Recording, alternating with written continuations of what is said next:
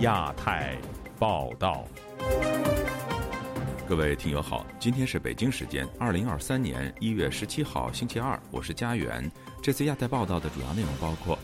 唐吉田律师获释后三缄其口，当局严控出国无期；疫情未结束，庆功已开始，网民形容白骨堆上跳舞；中国官方说六万人死于新冠，台湾专家认为疫情高峰在四月。山东地方官员逼迫企业虚报产值，赖清德当选台湾民进党主席，保台口号有变。新疆出生的哈萨克族女孩得不到出生证，与父母骨肉分离。接下来就请听这次节目的详细内容。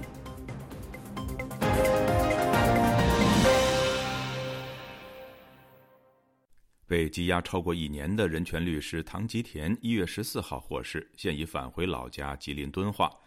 他在接受本台访问时，对自己的近况以及往后的计划三缄其口。唐吉田一直争取出国看望病重的女儿，但外界估计当局会持续对他严加看管。请听记者高峰的报道。唐吉田获释后接听了本台记者的来电，他对于被羁押一年多以来的种种情况守口如瓶，也拒绝透露往后的计划。可能现在不是很方便。说，因为这有些情况都理解的，那之前的那那些能能延续的就就延续吧，那也只能说到这儿，其他也不不方便多说啥了，因为呃，一个是感谢关心，但是我确实实实那很多情况也得重新熟悉了解，只能说还好吧，就不多说了，呃，这些你就自己知道就好。唐吉田没有解释自己如何回到吉林敦化。他的朋友身在美国的人权活动人士向丽则相信，唐吉田是由国宝亲自送回老家。十四号的上午，应该是应该是会被吉林方面的国宝送回他的老家。我个人认为的方式是，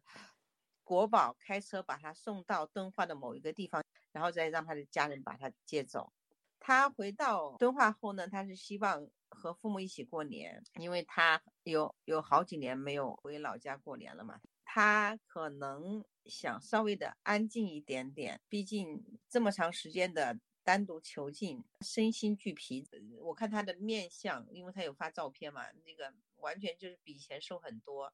眼眼眶深凹下去了。二零二一年五月，唐吉田旅居日本的女儿唐整齐因为肺结核引发脑水肿。病情急剧恶化，过去一年多以来一直昏迷，靠呼吸机维持生命。为了到日本看望独生女儿，唐吉田曾尝试在福州机场闯关，被当局以可能危害国家安全为由禁止出境。同年十二月十日，国际人权日，欧盟驻北京代表团在北京举办活动，原本计划出席活动的唐吉田。被北京国宝带走，其后估计由于户籍关系被转移到吉林。向你说，从过去一年多，唐吉田被强迫失踪和非法羁押，可以合理推测，他所遭受的待遇比外界盛传的指定居所监视居住更糟糕。因为，呃，指定监视居住居所居住是需要公安部门出具相关的文书的。指定先手居住现在在中国是一个合法的这样一种方式，但是在唐启莲身上没有发生这些事情，既没有一张书面的文书来说他被抓，然后放的时候也没有文书说他被放，之后也没有裁决说因为他是有手触犯哪个哪个事情，全是黑操作。还有他被监控的时候是。中间换了好几次的黑监狱，中间换了几个宾馆，可能是怕他被人找到还是怎样。总之这几个宾馆我们都不知道是在哪里，只知道在吉林，应该是在吉林市。他的家人曾经要求去看他，都被拒绝。曾经有人权律师要去代理他的案件去看他，去会见他，也被拒绝。唐吉田在春节前夕突然获释，让外界感到意外。呃，我觉得有可能就是快过年了，这些国宝我猜测也是很紧张的，看着唐吉田律师也是看了一年多，他们是不是也有意愿，就是说我们也要过一个年？这是我我个人的猜测。哦，他们是不是也会去协调？我估计他被放也是有北京的示意的。呃，当然也有他个人和家人和律师的争取，包括我们的联署。上次我们有三百多人联署嘛。嗯，我我觉得这个呼吁应该是有效的。呃，我我觉得是综合各种因素考虑吧。如果没有北京当局的同意，唐吉田律师不可能被放出来，这是这一点是肯定的。五十四岁的唐吉田患有腰椎结核等多种疾病。去年六月，他在被关押的地点曾经晕倒，头部受伤。当时，狱方批准他透过微信向身在加拿大的好友中医赵中元求诊。赵中元透露，唐吉田最近感染的新冠病毒目前正在恢复中，估计当局担心节外生枝，才把他释放。关押期间他吐血，有吐过血、便过血，就咳血都有过，还有那突然摔倒过。疫情以后他也感染了，就前一段时间，呃，北京那个，呃，感染新冠特别多的时候，他说他发烧啊，发烧完了以后呢，他吃过这个发烧药了以后呢。退了烧了，退了烧了以后一直咳，到现在也咳。为什么这个时候给他放了啊？绝对不是不是警方的这个善意，因为他的基础病太多了，并且呢他也感染了这个新冠，所以我认为这次之所以放他，可能是怕他死在里头。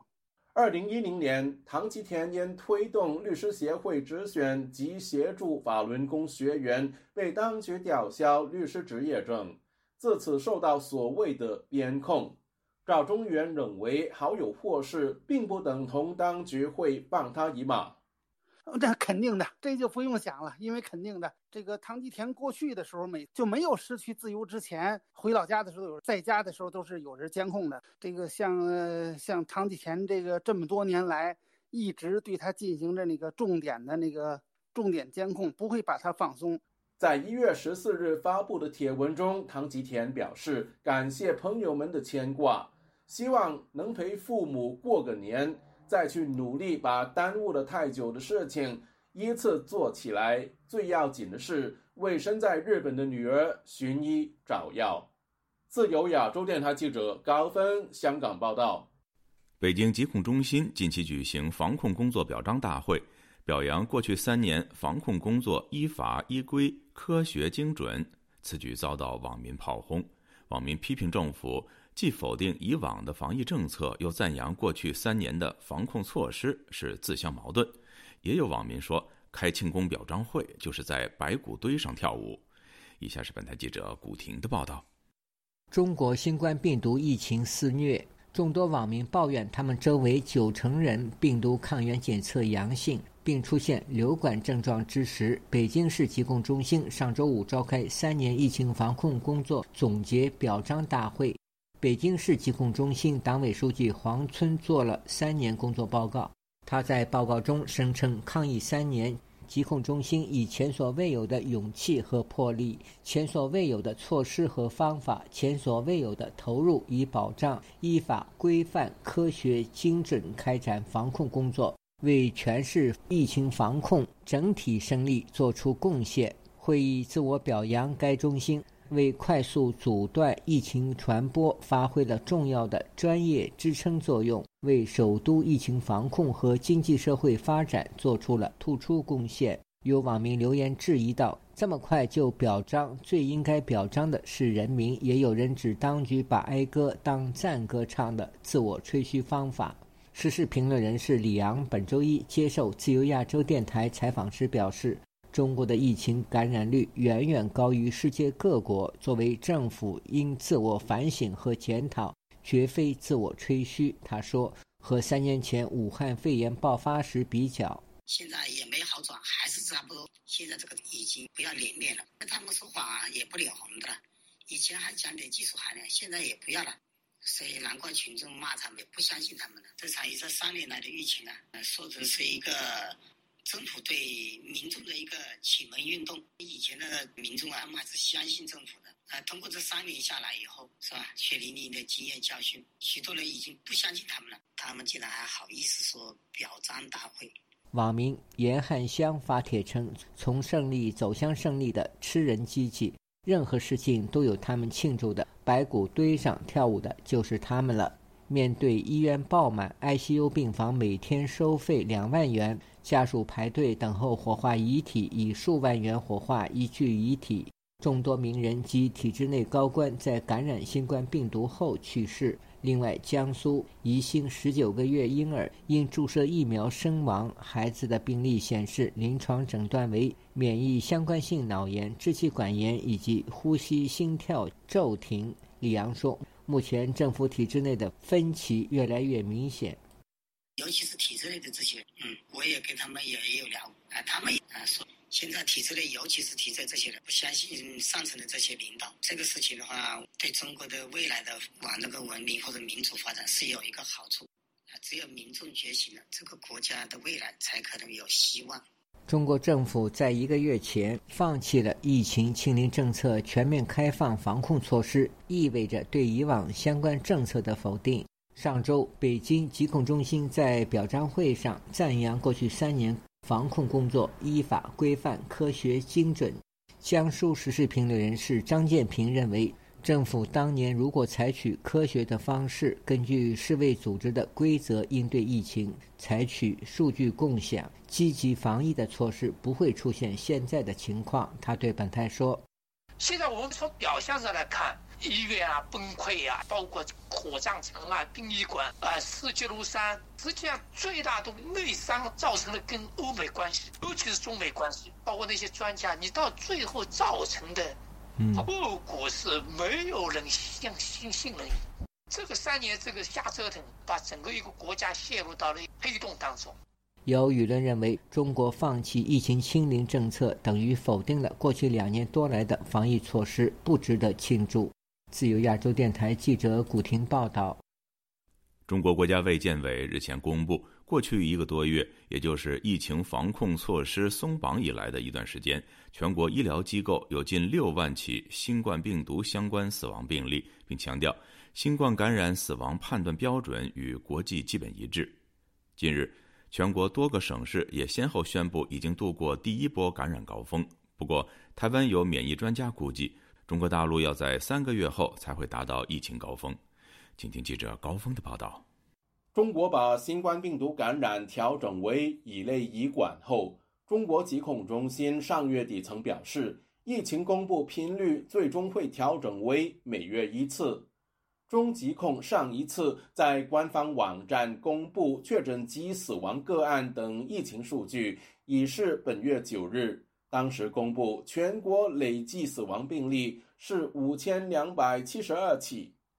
中国国家卫健委一月十四日在国务院联防联控机制记者会上公布，自上月八日到本月十二日，全国医疗机构累计有五万九千九百三十八起在院新冠死亡病例，意味过去超过一个月的死亡病例是近三年来累计数字的十倍以上。当中九成是基础疾病合并新冠病毒感染死亡病例，死亡病例平均年龄是八十点三岁，六十五岁及以上占约九成。对于外界关注新冠感染死亡判定标准，国家卫健委医政司司长焦亚辉强调，与国际基本一致。自二零二零年以来呢？我们国家始终坚持将新冠病毒核酸阳性的死亡病例判定为新冠病毒感染相关死亡病例。该标准呢，与世界卫生组织以及其他主要国家的判定标准基本一致。身在美国的时评人王健强烈质疑有关数字。武汉肺炎它的这个死亡率肯定会比感感冒要高啊，对吧？你就用感冒代入中国有九亿人感染这个数字来看，你也不会得出这样一个五 六万人啊。这显然是国家卫健委它的一个非常不正常的一个表达方式吧？我认为无序放开，造成了大量的人命伤亡。中共现在面临巨大的政治压力，所以呢，他为了减轻这种压力，他要淡化这种疫情的冲击。近日，中国多个省市也先后公布已经度过了第一波感染高峰，其中河南省更声称，当地城市和农村的感染率都达到了九成。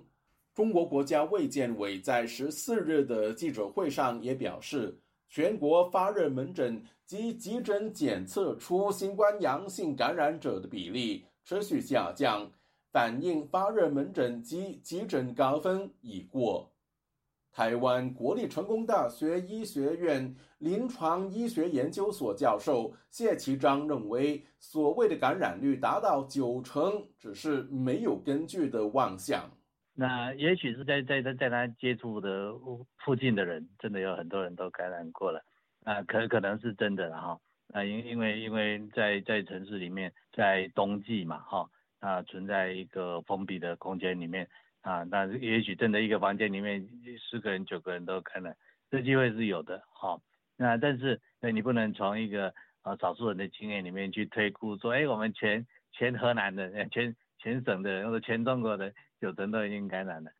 谢奇峰说，依照各国目前的估计，中国的疫情大约要到四月才会达到高峰。那中国过年显然会有很多人会从都市会到乡村去。可能现在集中在都市里面的这些病毒传染传播到乡村里面去，乡村又显然是老年人比较多地方，同时又是医疗资源不足的地方。经经经过这样这样传播一圈下来，可能又有第二波，又有第三波。他形容在医疗资源缺乏下，大陆民众面对的是一个人间地狱。那一个地方，一个城市或者一个乡村，啊，一个医院里面，它医疗资源是固定的嘛？当当你的这些啊重症的病人所需要的医疗资源都已经占满的时候，你一你病人再进来就就没有没有这些呼吸器，没有这些医护人员可以照顾啊，这有些本来可以救得回来的人，就因为这些医疗资源用光之后，死亡的几率就会一下子增加很高啊。本来有应该可以救回来，就救不回来哈啊，所以所以这些情况会觉得是最不可接受的地狱哈。近日。中国寻求把美国辉瑞新冠口服药帕克斯洛维德列入国家医保目录。根据中国国家医疗保障局的说法，最终因为厂方报价过高而谈判失败。时评人王健谴责中国当局的决定：不买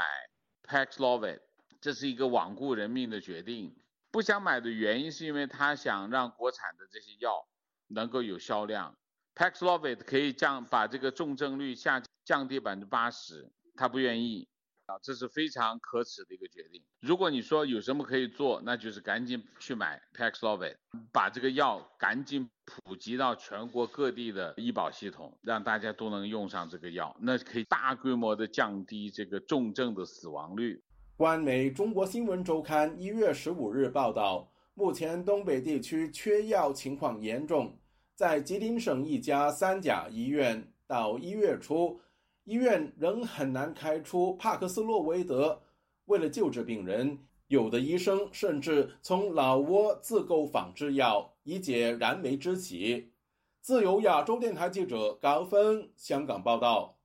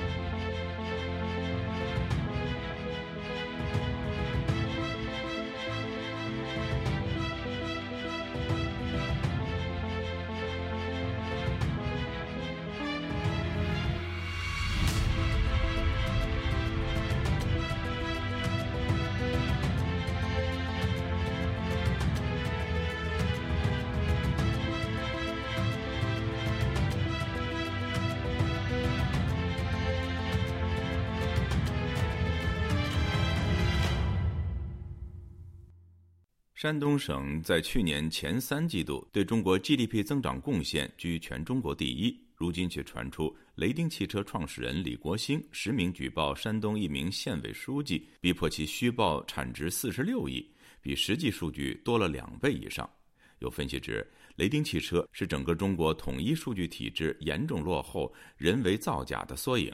也是外界对中国统计数据打上大大的问号。以下是本台记者黄春梅发自台北的报道：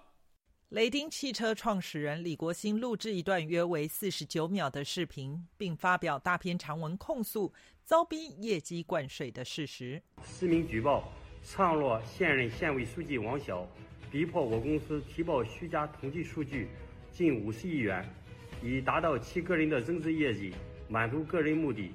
因此行为属于犯法行为。李国新揭露，二零二二年雷丁汽车集团在当地共上报工业和销售产值六十七点二八亿元，但财务数据显示，企业的实际数据为二十点四五亿元。雷丁按照王潇要求，累计虚报了四十六点八三亿元。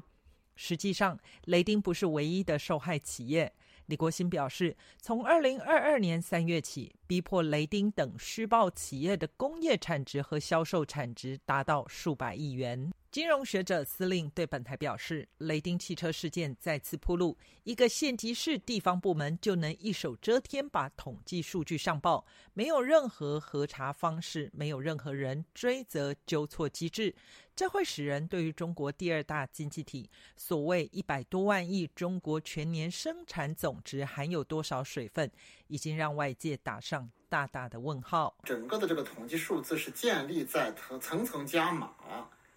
然后领导政绩考核优先，而不是依照经济事实发生优先的这么一种啊严重的这个呃颠倒黑白啊与事实不符的这种统计口径。山东省在去年十月发布的数据宣称，前三季度全省生产总值增长百分之四，好于全国一个百分点，对全国 GDP 的增长贡献率为百分之九点六，居于中国全国第一。根据李国兴的自述，雷丁汽车收购野马汽车，成为潍坊市唯一具有新能源汽车的企业。当时昌乐县政府提供十三亿担保贷款。然而，在去年七月，昌乐县断贷，李国兴想拿出一半的股份无偿转让给政府，都没下文。但依然受到他的打击报复，对企业断贷、逼企业破产倒闭、对个人恐吓、人身威胁。南台科技大学财务金融系助理教授朱月忠接受本台访问时表示。在中国，各产业产值虚报灌水已经不是新鲜事，很多地方不惜借钱搞基建，在 GDP 数据上虚灌。早期以农业数据最夸张，近期半导体产业则为普遍。不过，居民举报尚属少见。那他也知道，他这样子的。的这个一一揭被揭露出来之后，他很可能就会被消失。把事情闹大，可能对他有好处啦，因为就到时候他如果消失了，大家就会想说：哎，这个人为什么消失？是不是因为他之前举报了什么什么什么？司令指出，很多企业即使顺从地方领导压力虚报数据，还是遭到打击报复，这不禁让人感到不寒而栗。一方面看不到中国政府有意整顿统计数据的乱象。另一方面，对民企的各种打压围堵，将会让想在中国发展的民企三思而后行。自由亚洲电台记者黄春梅台北报道。北京指派驻港国安公署署长郑彦雄接替年届六十九岁的骆惠宁担任中联办主任的职务，这等同是北京驻港最重要的代理人角色。郑彦雄履新的第一天就对港人喊话，有评论表示。派任郑彦雄任中联办主任，显示北京确认国安铁腕治港方针路线，重用被美国制裁的官员出任驻港要职，凸显专政治港的态度，以及向美国显示越被制裁越受重用的示威态度。以下是记者陈子飞的报道。北京驻港班子有新的人事变动。中国国务院周六公布，免去在二零一九年底被调派到香港担任中联办主任的骆卫林职务，同时宣布有驻港国安公署署长郑彦雄接替骆卫林出任包括中联办主任和国安委顾问的工作。郑彦雄周一首天到中联办上班前，特别在大楼外下车，并脱下口罩。让在门外守候的媒体拍照。他表示，接任中联办主任的位置是中央根据实质需要做出的决定，是正常的新老交替和工作安排，显示人事有代谢。他引用中国国家主席习近平的话，形容香港的未来必定大有可为。香港的天时地利人和无与伦比，只要自己别乱，方向别搞错，必定事业大有可为，必定前景风光无限。香港民主派前立法会议员许志峰表示，对北京任命郑燕雄接替骆卫林出任中联办主任感到意外，认为郑燕雄担任国安公署署长只是两年多，吴水快身为北京驻港最重要的代表位置，相信北京确立用强硬手段治港的方针和路线。誒，武官治港睇到嘅，甚至係中共嘅鷹派治港。是武官治港，甚至是中共的鹰派治港。我的解读是，把国安系统正式与北京驻港系统结合，确立国安治港的铁腕方针，保持管制和权力的稳定才是最重要。以我担任立法会议员期间，看到中联办前副主任谭铁牛，甚至是刚落任的主任骆惠宁，都会出席社会活动，笼络人心，会发展软实力。但是这次人事变动的安排，估计中共认为已经没有这个需要，现在是有不对劲时就直接把你关的态度。这种治港方针越见明显。他表示，以往有关香港的事务和决策都是由特首处理，中联办不会直接指挥。但从郑燕雄上任后的态度可见，他是想要建立一个强人的形象，预计他会更积极走到台前做指挥，变相是弱化香港特首的权力和角色，使李家超变成只是执行西环指令的工具，进一步失去了一国两制的界限。时事评论员双普表示，以中国官场的位置形容中联办主任和香港特首的角色，如同市委书记和市长。但郑燕雄特别之处是被派到香港时，主要的工作是收集情报，这是把他提拔为北京驻港最重要的角色，显示北京只需要能够执行北京指令的执行者，同时也显示特务和专政治港的态度。两年以来，他是很低调的。这个低调部门基本上是做情报工作的，就好像是把斯大林时代的贝利亚也好，毛泽东时代的康生也好，就立成为一个中联办的主任，特务头子，把他拉成为一个重要的角色。郑燕雄他既是市委书记，也是那个市的公安国安部长，所有情报的人员都在那个地方，大刀都在握在他手上，所以权力是收在中共手上。那所以看得到，以后以习近平为首的中国共产党对于香港的整治更加如背食指，这个专政会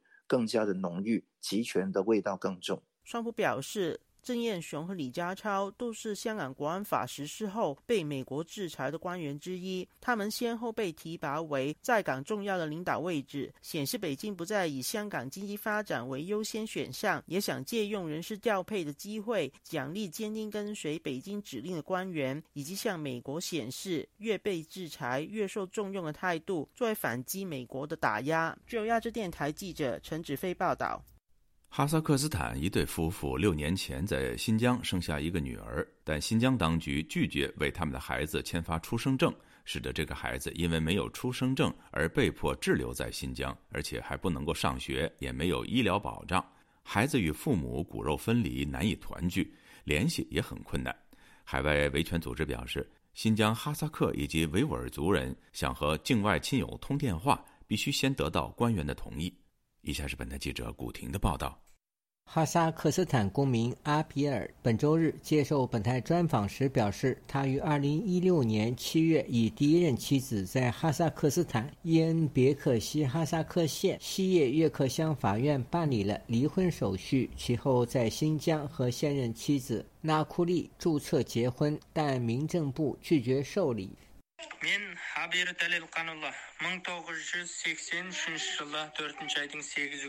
我们准备在中国结婚，但是结果登记处网上出现了一个错误，说我和我的第一任妻子没有离婚，所以我们没能领到结婚证。三十九岁的阿比尔生于新疆特克勒斯县。他的两任妻子都是来自新疆的移民。阿比尔说，他的第二任妻子纳斯库利在新疆生下了一名女婴，取名热阿燕，但是新疆有关当局拒绝为热阿燕开具出生证明。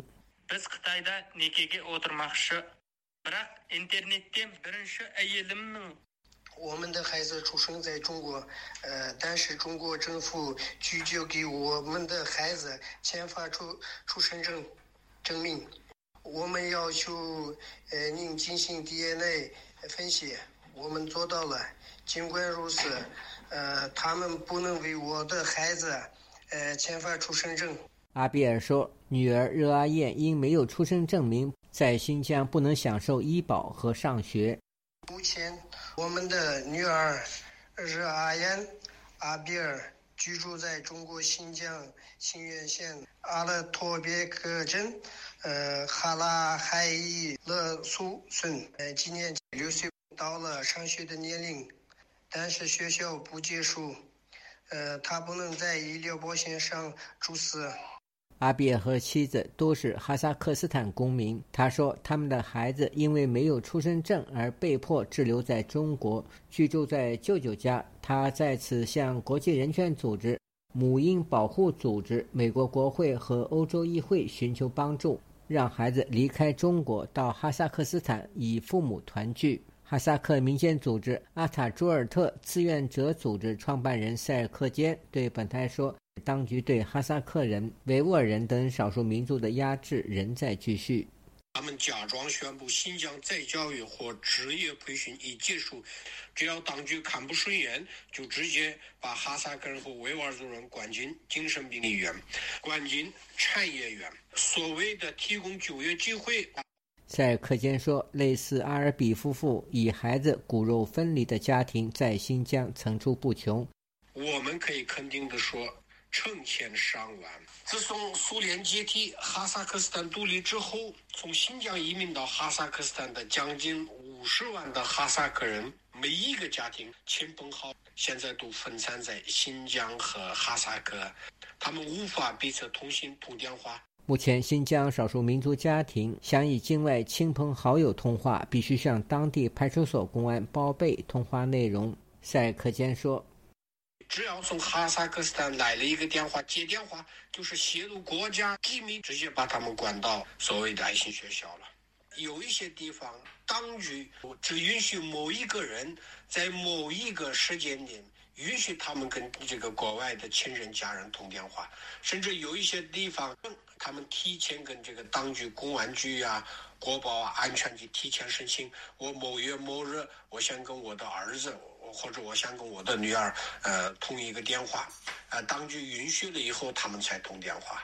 据阿塔朱尔特志愿者组织称，由于新疆公安的限制，许多移民哈国父母及兄弟在新疆的哈萨克移民，常年无法和家乡的亲人联系。新疆当局只准他们庞大家族中的一人在规定时间内与海外通话。塞尔克坚说。一个月里面一次或者两次有通电话的权，然后通完话之后，他还要给呃书面的要报告什么时间几分钟通电话了，通话过程中他给国外进行了思想工作没有？这个宣扬了这个共产党如何的新疆的哈萨克人好好好。以上是自由亚洲电台记者古婷报道。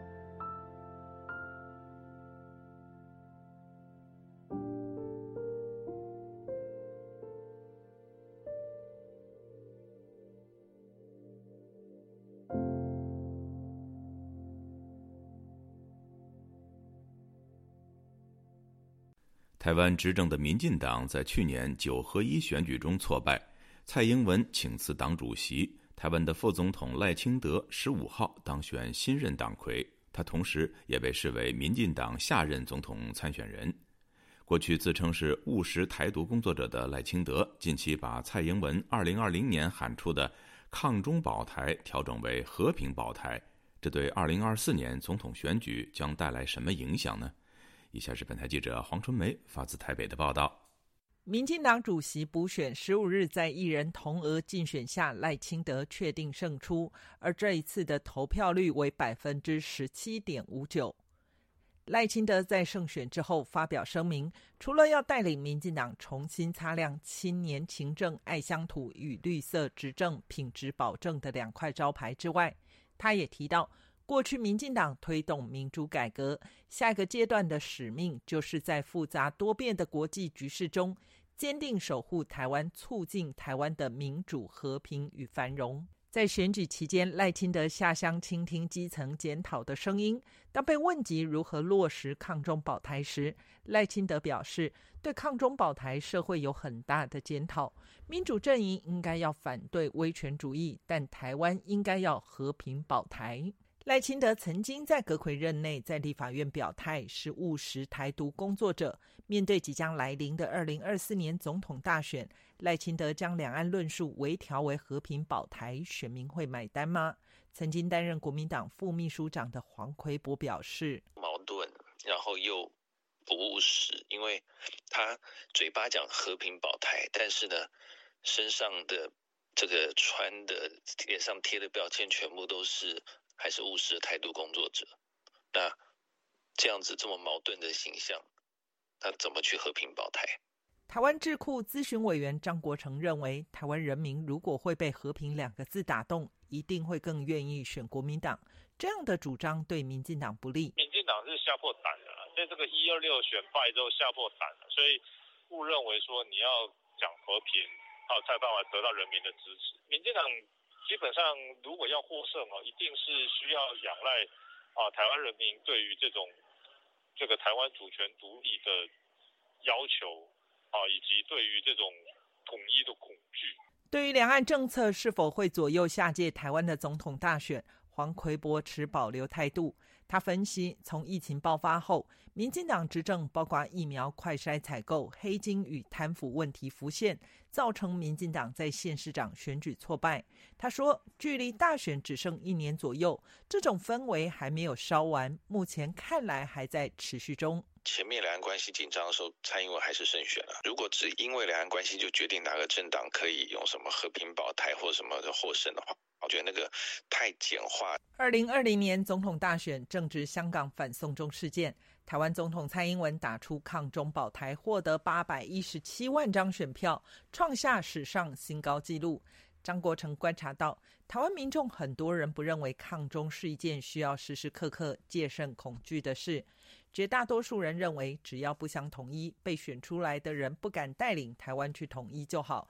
这是绝对错误的观念。北洛西来台之后，他的这个军演，结果一一二六名将就大败，他们一定会解读说这是有效的。他继续说到，习近平三连任后的世界观以及对局势看法，肯定跟过去两个任期不同。他预期二零二三年各方形势都对习近平采取更积极挑衅的行为提供更高的激励性。自由亚洲电台记者黄春梅台北报道。加拿大担忧台海可能爆发战争。台湾外交部长吴钊燮对加拿大媒体表示：“中国正在吸取俄罗斯攻打乌克兰的教训，为未来入侵台湾做准备，但台湾无所畏惧。”与此同时，加拿大国防部将派出更多的护卫舰在台海地区巡防，扩大在印太地区的影响力。详情，请听记者柳飞的报道。上星期，中国再度对台湾进行军事演习，又有二十八架共机越过海峡中线。加拿大国家广播公司针对台海局势进行了一段访谈分析，其中台湾外交部长吴钊燮接受访问时提到，不仅西方和台湾都关注俄乌战争，中国也从中汲取教训，企图未来一举攻下台湾。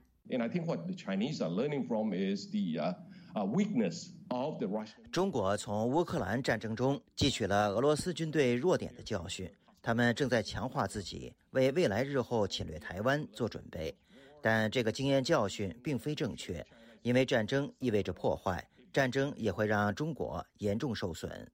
吴钊燮说：“乌克兰坚定对抗侵略的决心，深深启发台湾。这种信念是决定战争走向的关键。台湾也将仿效乌克兰，持续加强与其他民主国家的联系，争取国际社会的支援。台湾积极提升战力，但绝对不想要与中国开战。”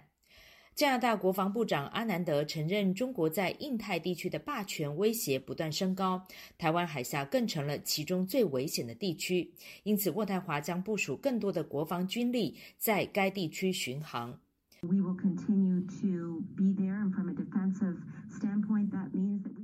我们会持续在印太地区发挥影响力。从国防上来说，会增派第三艘护卫舰巡航，会与盟国一起进行军演，也会和该区域的盟友进行网络安全和军事训练等合作。虽然某些政治观察家或是台湾民间社会有一种两岸不可能打仗的论述，但不少加拿大专家提出警告，呼吁不要对中国存有美好的幻想，不要太天真。渥太华大学教授史国良强调，台湾与加拿大有着相同的价值观，许多加拿大企业都在台湾经商，而台湾的半导体芯片更牵动国际重大经济利益。渥太华需要配合盟友捍卫台湾。Taiwan is basically the security linchpin of the Indo-Pacific. If Taiwan were to fall, 台湾是印太地区安全的关键。如果台湾倒了，加拿大在印太地区的利益将受到严重影响。中国从去年八月起对台湾的军事演习和恫吓程度就不断升级，所以不要认为不会发生战争。加拿大驻联合国大使李博也发出警告，指习近平的野心令人不安，台海可能出现战火，渥太华必须及早做好准备。自由亚洲电台记者柳飞温哥华报道。出访非洲的中国新任外交部长秦刚，一月十一号在埃塞俄比亚首都亚的斯亚贝巴与非盟委员会主席穆萨法基举行了中国同非盟第八次战略对话。秦刚在联合记者会上回应有关中国在非洲制造债务陷阱问题时表示，债务陷阱是一种强加给中国和非洲国家的话语陷阱。但有学者认为，秦刚的上述否认理由并不成立。以下是本台记者孙成的报道。秦刚在记者会上说：“非洲债务问题的本质是发展问题，解决非洲债务问题不仅要通过债务处理这些手段来治标，也要治本。治本之策就是提升非洲自主可持续发展力。”秦刚的非洲之行是三十三年来中国外交部长于年初出访非洲习惯的延续。他这次从一月九日开始的出访会持续八天，出访地点包括埃塞俄比亚、加蓬、安哥拉、贝宁、埃及等五国，以及非盟和阿盟总部。中国外交部新闻发言人汪文斌在举行于一月十二日的例行记者会上，就非洲债务问题表示。在非洲的整体外债当中，多边金融机构和商业债权人所持债务占比近四分之三，是非洲债务大头。他们在缓解非洲债务问题上可以也应该发挥更大作用。中方对非融资合作主要涉及基础设施建设和生产性领域，着眼提升非洲自主可持续发展能力。美国圣托马斯大学国际研究讲座教授叶耀元一月十二日接受了本台采访。讲述了当前中国在非洲国家投资的特点。现在中国透过“一带一路”在非洲的这些投资，某种程度它还是要还款，它是跟中国投资银行去借款，这也是中国的策略性的使用人民想要把人民币国际化的一个做法。但是目前，因为它的投资方式是没有针对过这些国家进行一些风险评估，也不知道这些国家的财政是不是有能力可以偿还。他认为，秦刚否认中国在非洲制造债务陷阱的说法，实际上是不成立的，因为许多非洲国家缺乏对中国还款的能力。他对中国在非洲的投资进行评价说：“事实上，它本身就是一个债务陷阱。即便口头上说它不是债务陷阱，但他没有办法提出时机去证明说这些国家它确实都还得出来。甚至有很多国家也必须要拿一些战略性的地点或者港口来做这样的一个抵偿，这也是一个眼睁睁的事实啊。”叶耀元也表示，汪文斌关于非洲整体外债中多边金融机构和商业债权人所持债务占比近四分之三的说法值得商榷。因为非洲，尤其是 Sub-Saharan African country，它的还债能力本身不高，所以多边银行机构对它的借贷其实可能性也没有那么高了。大多数可能都是援助的方式在做这样的借贷，这部分当然有，可是你说它会不会提升到四分之三这样的比例？我觉得困难度比较高。很多的部分可能还是主权借贷多了，可是主权借贷一定程度，其实我觉得涨得最多的就是中国投资银行啊。秦刚在一月十一日的记者会上还表示，非洲应该是国际合作的大舞台，不是大国博弈的角力场，并在谈到美国与中国的关系时说，同为联合国安理会常任理事国的两国，对世界和平、安全与发展都肩负着重大的责任。在出席同一天举行的非洲疾控中心项目总部竣工仪式时，秦刚还表示，应该加强发展中国家，特别是非洲国家在安理会及其他国际组织中的代表性和发言权。非盟委员会主席法基则表示，由于安理会的大多数议程都和非洲有关，非洲在安理会缺乏常任理事国席位是一个紧迫的问题。对于非洲国家出任安理会常任理事国的问题，秦刚没有提及。叶耀元认为，中国目前的诉求是希望非洲国家在国际组织中更多的支持中国。他谈到中国的目的说。因为目的当然是希望在国际组织里面，透过一国一票的方式，可以帮中国壮大实力啊。当然，“一带一路”原先的目的是希望去帮助这些国家，未来他们有可能性可以去消耗中国的产能。但是到目前为止，其实“一带一路”做了也差不多将近十年了，这种可能性看起来是不存在的。德法两国外交部长在一月十三日到访非盟总部，并在与法基会面后，表达了对非洲国家获得两个安理会常任理事国席位的支持。美国总统拜登则在去年九月的联合国大会上表示，支持对安理会进行改革，使安理会包含非洲常任理事国。在去年十二月的美非峰会上，拜登又重申了这一点，并对非洲国家加入二十国集团表示支持。自由亚洲电台记者孙成华盛顿报道。中国的民主人士依然坚信真理，运用非共产主义世界的内部政治。和社会改革的力量，海洋升温还有酸化，海洋生物多样性已经。那么毛泽东的文革就确实可以跟斯大林的大清洗。中国近年来对俄罗斯的援助金额相当于对非洲各国总和。亚太时政历史构成，异议者见地，弱势者心声。兼听则明，听自由亚洲电台播客，了解中国多一点。苹果、谷歌及 Spotify 等各大平台均可订阅，免费收听。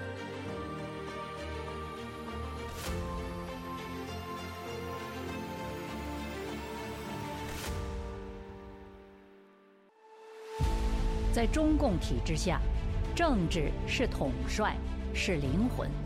而高层政治是统帅的统帅，灵魂的灵魂。自由亚洲电台夜话中南海节目，为您关注中共高层人事动向和派系分野，探讨人事异动及权力分配如何影响未来政策走向。主持人高鑫先生已撰写近二十部相关研究专著，敬请关注夜话中南海节目。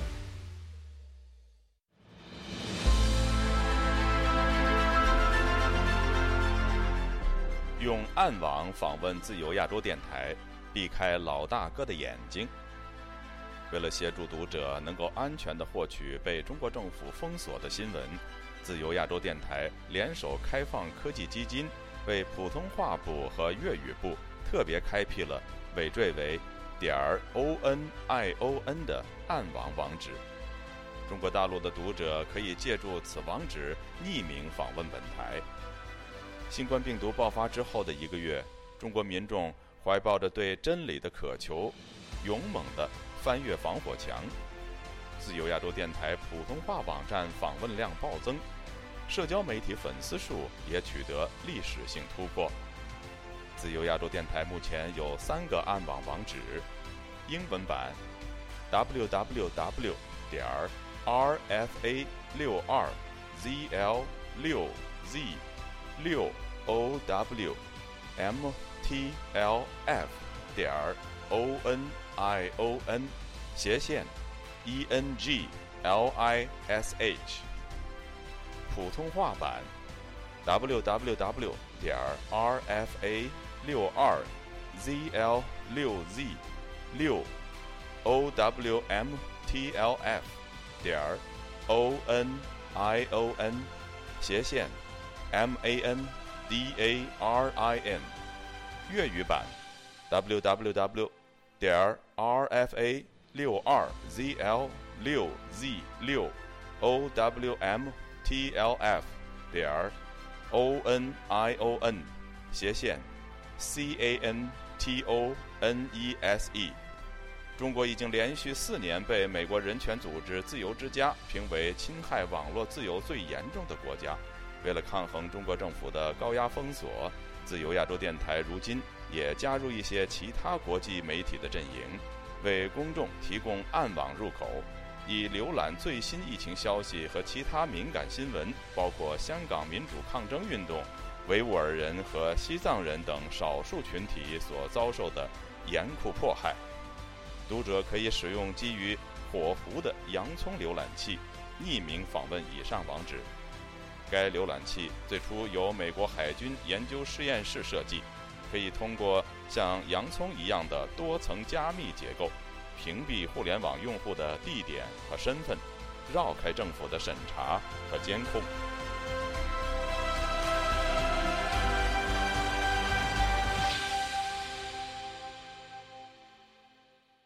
听众朋友，接下来我们再关注几条其他方面的消息。